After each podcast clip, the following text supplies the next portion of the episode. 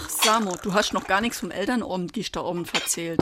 Wie war's dann? Hör mal auf, das war wieder ein Theater mit dem Elternsprecher, do, das war nämlich feierlich. Hatte Dr. Maschner wieder die Kuhfliege gelost? Wie immer, alles so förmlich.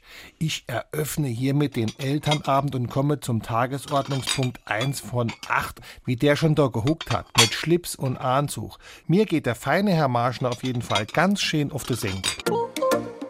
SR3. Warum wir so reden. Wie man schwätze. Senkel ist ein schönes altes Wort, das es nur noch in Redewendungen gibt. Okay, im Schnürsenkel hat das Wort ebenfalls überlebt, aber der Senkel an sich ist aus unserem Alltagssprachgebrauch verschwunden. Nur noch in den Redewendungen Jemandem auf das Senkel gehen. und Jemanden in das Senkel stelle. hat der Ausdruck überlebt. Die Bedeutung von auf den Senkel gehen ist klar. Man könnte auch sagen, auf die Nerven gehen, auf die Eier gehen, auf den Wecker gehen oder auf den Keks gehen. Mit Senkel ist ein Lot- oder Senkblei gemeint, so wie es Maurer benutzen, um zu kontrollieren, ob eine Mauer senkrecht ist. Geht oder steht jemand auf dem Senkel, ist eine korrekte Messung nicht möglich.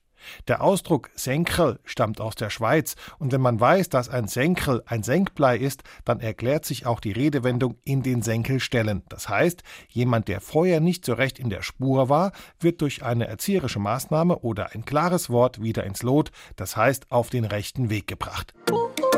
SR3.